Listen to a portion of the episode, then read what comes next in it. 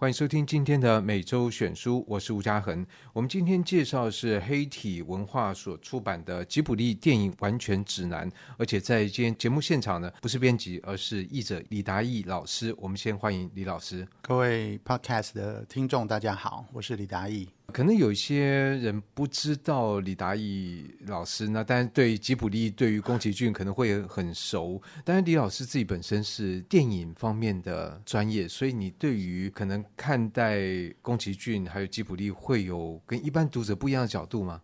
呃，我想动画跟电影的差别其实并不是一个是真人，然后一个不是真人，因为他们有很多共同处，那也有很多相异处。那我可能就是可以把这些共同处理解得比较好，例如这些共同处就包括剧本啦，包括哦人物设计，哦包括所谓用一个虚构的故事可以做出什么样的东西，这可能是相同之处。那相异之处当然是动画的特殊性。那我这次因为我我本身的专长是电影理论跟编剧，是在呃台艺大还有一些机构哦，就是教这样的课程。所以我自己对于这个整个动画的理解，也是拜这本书之赐。然后因为也学到很多，是是是，一边翻译一边又去找一些资料啊，然后发现哦，其实动画。所以你问说它到底跟电影是一样还不一样？我觉得这个问题很有趣，就是它既一样又不一样。可是现在电影很多的这个后置技术，嗯，其实好像让电影跟动画之间的界限开始有点明灭吗？是是是，这个看法刚好跟那个日本的动画大师押井守，他做过一个宣言，他说以后所有的电影都是动画。真的，他在多久以前这样讲？哦，应该有十年了。对啊，他的《攻壳机动队》那非常非常经典的。对对对，因为的确，我觉得他这个预言真的对，至少对他的作品来说是非常。因为《攻壳机动队》后来就拍了电影，然后那个电影真人电影其实。真的是可以看成动画了。不过我们今天的主题呢是吉普力，不是压紧手这样。所以讲到这本书，但第一个我想做一个读者会注意到的是，这本书的开本蛮大的，意味着同时也是的确，它翻开它是有很多的图片，而且是彩色的。嗯、是。当然，我觉得如果要一本书要介绍嗯宫崎骏或吉卜力，好像有彩色是比较。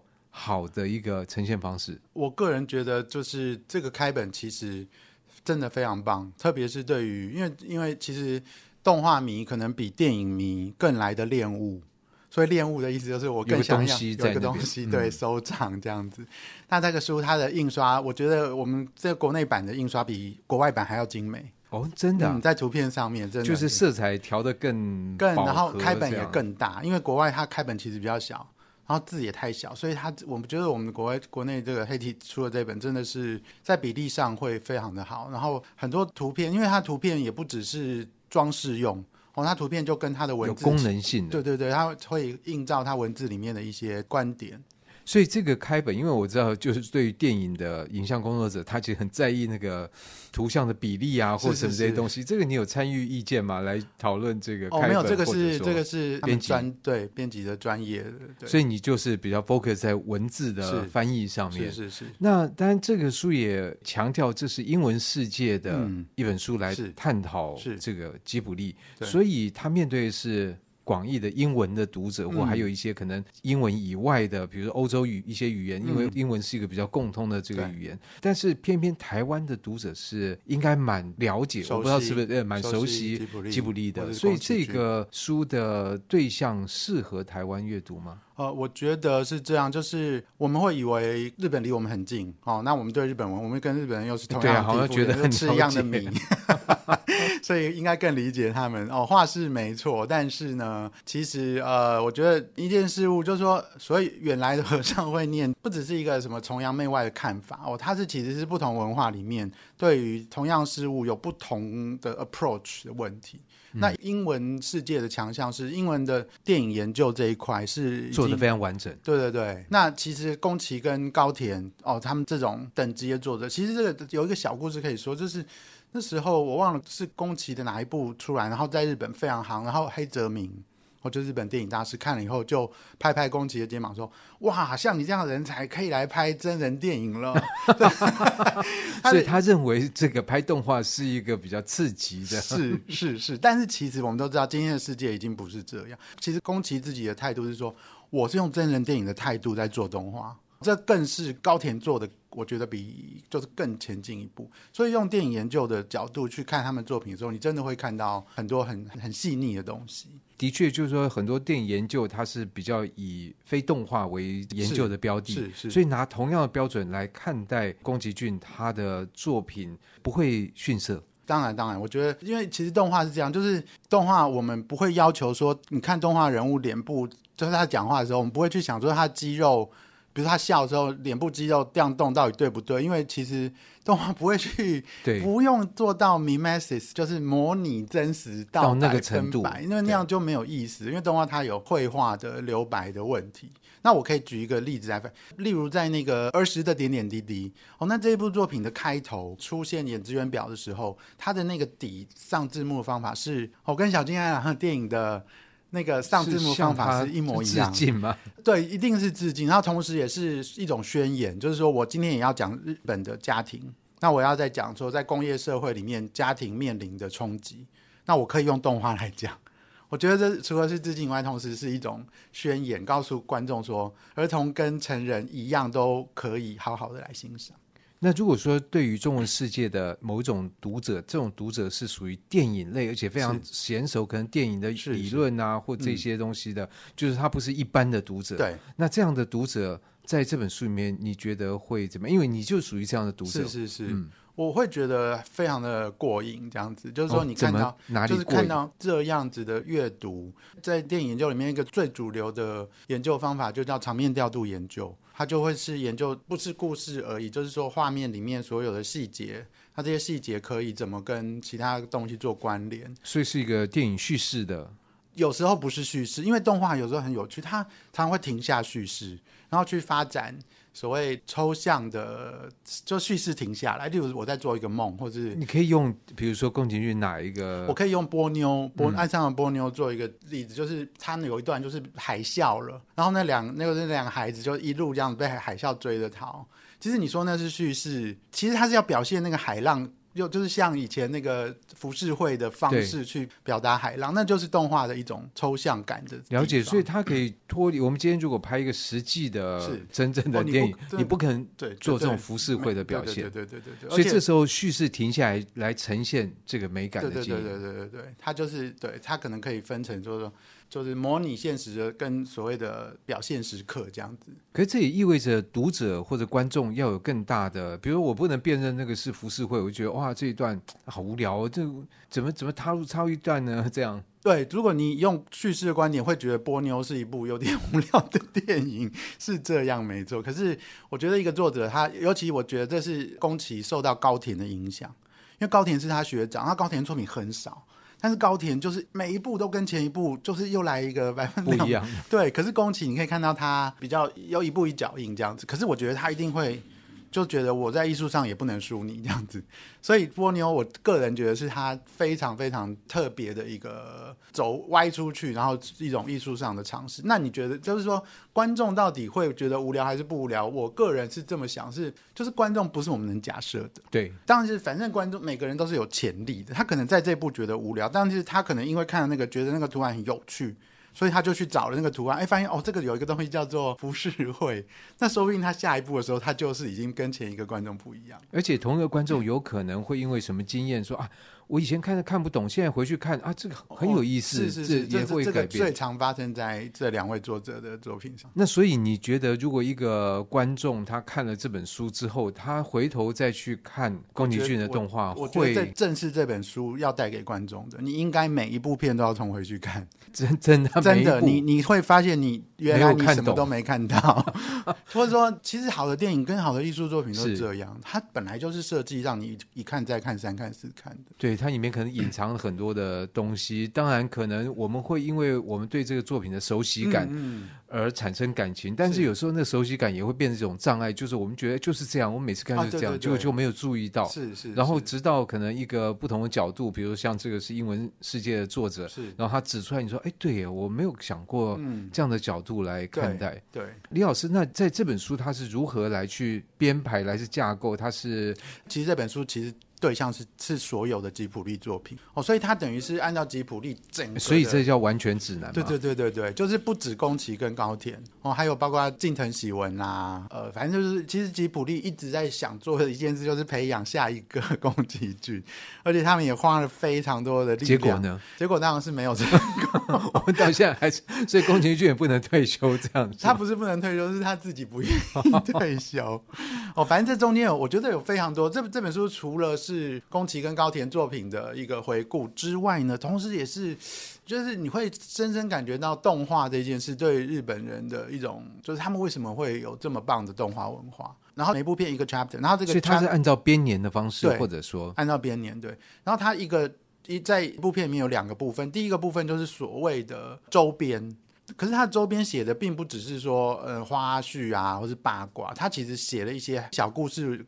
可能我们不是那么知道，而这些小故事事实上会引发我们对于作品有一些看法。然后第二部分就是一个影评，影评就是来评论这个，对对对，因为他这个就是两个英国的年轻影评人合写的。当然，这个又牵涉到你觉得这两个人看待的角度是有有没有什么特别的，采取什么样的 approach 来检视宫崎骏？哦，他是这样，其实他跟我们是同行，因为这两位仁兄他们也是录 podcast。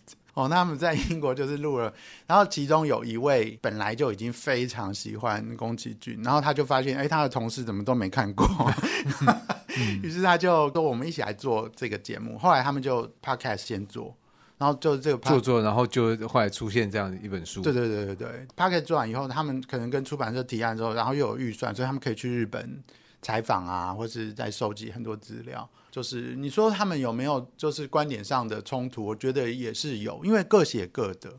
应该他们就是，比如说你你这一篇你写花絮，然后这篇我写影评，然后下一步的时候换过来。就是你会看到其实是不同的观点，这觉得你像是好像羽球双打，一下是有人在前面，有人在后面 这样。对对对，还要补位这样子，对，要补位。不过这就有另外一个问题，我想跟李老师你的这个学习经验有关系。那你也在法国学习电影，嗯、台湾当然在宫崎骏的故事里面，可能也看到很多属于东方文化会比较去照顾的，嗯、或里面处理人的关系，我们好像也觉得比较熟悉。然后有些景物，我们也觉得相当熟悉。可是对于于比如说像英国人，因为你刚刚提到，他发现身身旁的英国人不太看宫崎骏的这，所以外国人他在看待宫崎骏的角度，嗯、比如英国或者说你待过法国，嗯嗯嗯嗯，我觉得宫崎骏是呃二十世纪日本最最成功的国际输出品。就跟之前的黑泽明一样，就是他已经不是日本的宫崎骏，他是世界的宫崎骏。那这中间的过程，当然跟吉卜力的幕后推手铃木敏夫哦有很大很大的关系。我觉得这并不只是说他作品好或不好，而是你必须有一个这样的人，好的推推手。对对对，有一个这样的力量跟团队。那其证明方法有两个，第一个就是你能不能在美国做商业放映。我可以跟大家讲，在到现在为止，没有一部台湾电影在美国做过商业商业放映，意思就是在全美的戏院同时开，嗯、所以就是至少两千以上的的电影院。对，那当然侯导或者是杨德昌可能在纽约或是什么大城市，在不是全美的嗯艺术电影院开过，那不算商业放映。那怎么能够做到这一点？因为迪士尼。迪士尼是买下宫崎骏的，变成宫崎骏的代理商，在美国。你要迪士尼这个做动画这么老牌公司，愿意去代理别人的动画，那真的是。可是我们会说，这是因为作品好啊。呃，那我觉得其实好或不好，如果你从动画界的角度，欧洲有非常多很棒的动画，迪士尼就是或者美国观众是看不上眼这样子。所以刚才你说的这个铃木敏夫，他扮演什么角色？哦，他的角色实在是就像那个寄生上流好了。寄生上流是单一的例子啊，他一部片做到那样，可是那宫崎就是一个作者的例子，嗯、他是用作者，他每一部片都能做商业方面。对，那我第二个例子还没有讲，就是 Netflix 为什么他们的作品会在世界上有英文著作？英文著作就表示在国外你看得到这些人的作品，对，不然不会看到书 没用，谁要看这个书？出版社也不会出。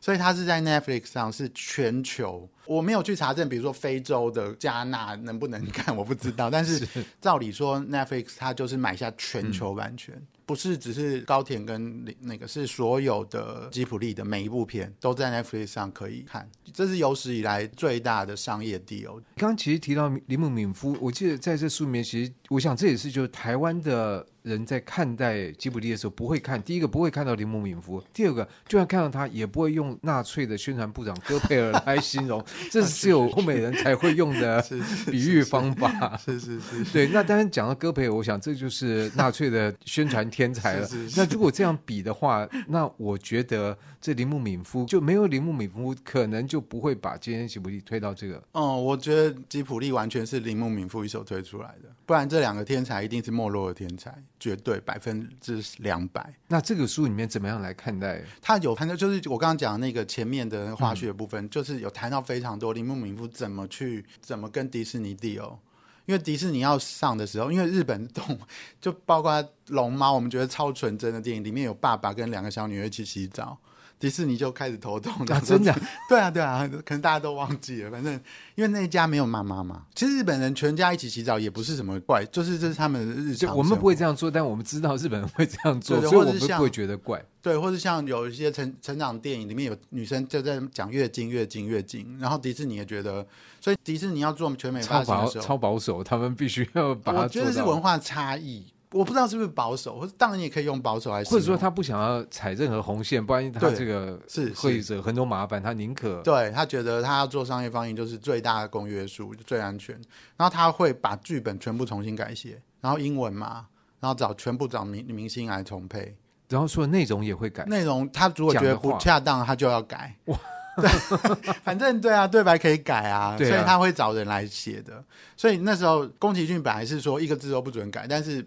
他并没有，他一开始没有这个权利，然后也是铃木敏夫在中间去，嗯，然后最后终于到了，因为如果你看那个呃魔法公主在前面三分钟的时候，宫崎骏就把一个人的头。对，直接砍掉，那就也是宫崎骏的一个声明，说我不再做儿童动画了，我的动画现在开始。嗯、对你这样讲，我不会这样想，我只是觉得，哎，那就是一个非常暴力、非常激烈的一个开头。是，所以可是你去比较一下他前面，你就知道，就是之前他们就是把暴力会用一种另外一种方式处理，可是到魔法他，我觉得那是他的一个自信心逐渐的出来了。这样是这样的话，等于说迪士尼他会接受这样的一个作者。我觉得讲到台湾，就是我们通常。可能会不会去注意到铃木敏夫这个环节，于是可能就会抱怨说，嗯，观众不懂。那作者这么好，嗯、结果那市场票房很惨，嗯、然后就会 不是怪作者，就是怪观众。是是是是是。其实这个部分，我个人后来自己做了一些延伸啦，就是我还可以提供一个很小的有趣的小故事，就是吉卜力的幕后金主是德间康宽，嗯，他是德间书店的，对，都可以看到德间书店的。对对对，就是德间书店在一开始，当吉普力还不是吉普力，意思就是说，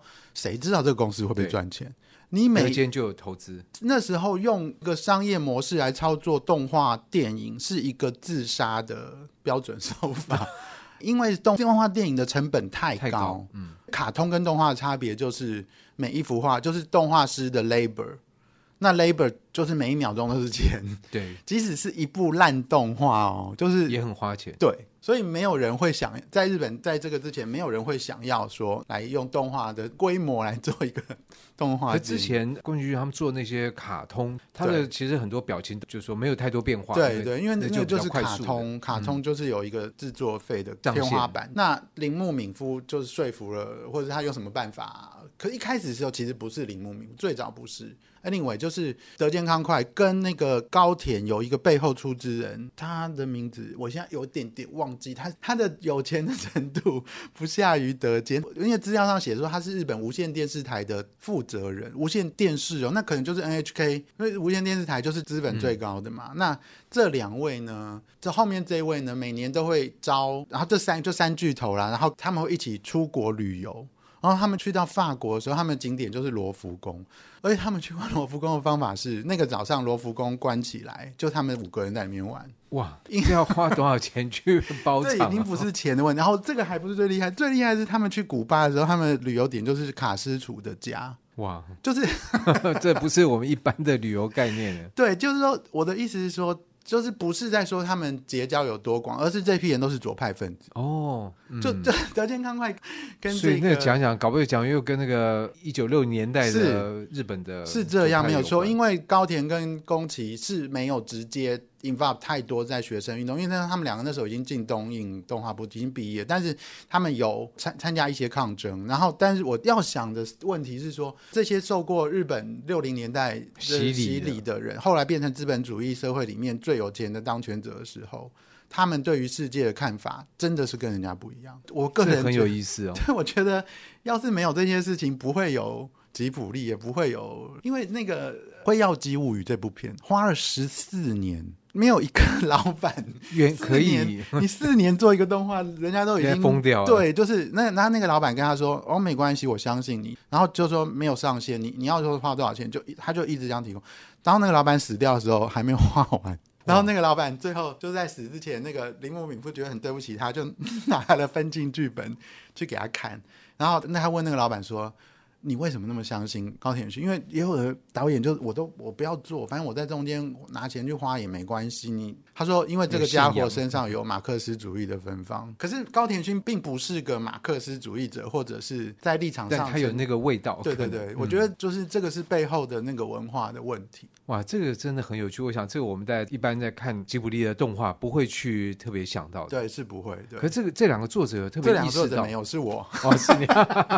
因为我讲太多这个题目，后来我因为我其实我也想推荐一下，就是别的出版社的书，就是铃木敏夫其实有一本书叫做《吉普力的变与不变》，他有谈一些比较思想性的问题，嗯、非常推荐大家去读。好，我们当然无所谓，我们就是说。对自己有意义的书，嗯、我觉得就是说，是多角度的来了解，我觉得都都非常好。那那本书也非常恰如其分的进入绝版状态。我的意思是说，一般的读者是不会去注意，嗯、但我觉得很可惜。这本书，你如果真的对吉普力，或是对于要有有些更深入了解的话，嗯、是是，是不可不读的书。不过在目前，我们还是把焦点放在这本吉普力完全指南上面，嗯、所以等于说，他对于我想，身为一个专业的译者，也是专业的电影工作者，你在这里面有得到足够的满足哦，非常的满足。所以，如果说有其他你的同行来说，哎，这本书到底？这个你不要骗我，值不值得读？嗯嗯，你会觉得说这本书它其实是可以满足专业，是，我会觉得非常对，我觉得很值得推荐。它不是一个，因为其实那时候那个押井守为什么又说到他？不好意思，他非常痛恨，就是日本人所有的出版物都一昧倒的称赞宫崎骏的作品这个现象。所以他出了一本书，叫《我要吐槽政府力？那你想想看，台湾出版界，我们更是，因为我们是接收日本的二手资讯。其实我们真的不要以为我们真的很了解日本，因为我昨天才去看了一部啊，我又讲到别的地方去，不好意思，就是一个法国导演叫做 Chris Marquez，就是克里斯马盖，他在国影中心有他的片子，然后有一部叫做他谈一个问题，就是冲绳问题，就是其实冲绳在美军的那个时候的，呃，就是冲绳在二次大战结束之前就要结束了。日本政府下令冲绳人不准投降，所以冲绳其实不只是在战场上集体自杀，还有发生在一个家庭里面，就是年轻人就出手把自己的家人都打死，然后自己再自杀的这种，就是你不能想象的状态发生。而且冲绳当时的伤亡人数是十五万，十五万人已经是 接近，就是很惊人。对，只有那个小岛哦，而且就是那一场战争根本没有多久。那像这样的事情，其实我们也就是这是一个法国人，嗯，哦，去去挖掘出来这些事物，所以我觉得当然第日本是蛮多面向。嗯、那所以对于如果说一般的看比较说娱乐的角度来看待宫崎骏的啊，这、嗯、很可爱啊，亲子可以共读啊，这样等等等等共看。所以这本书，你觉得他会？提供什么样的东西给这样的读者？我觉得这本书可能，比如说孩子当然是比较不行，可能要到国高中的年纪，他有阅读能力，然后他才能，因为毕竟它是一个有点解析式的书籍，那是探讨这个动画的内涵。对对对，那父母绝对是可以看，然后讲给孩子听，或者父母自己看，觉得对这部电影他有更多的感受，他就跟着孩子一起看的时候，那个感受一定会传达给孩子。我们有时候也不能太小看小孩子的，是，但是不能，对对对。看到很多其实我们不一定能够看到的东西。是是是，是。我想透过李达义老师这样的介绍，《吉卜力完全指南》，我们应该对这本书有更清楚的了解。不管是在这本书里面，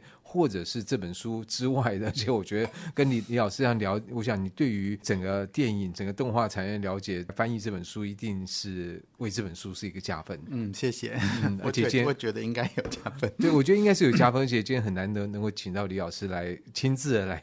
讲这本书，我觉得更是大家的福利。这样子，那今天就谢谢李老师，谢谢大家。以上单元由数位传声制作。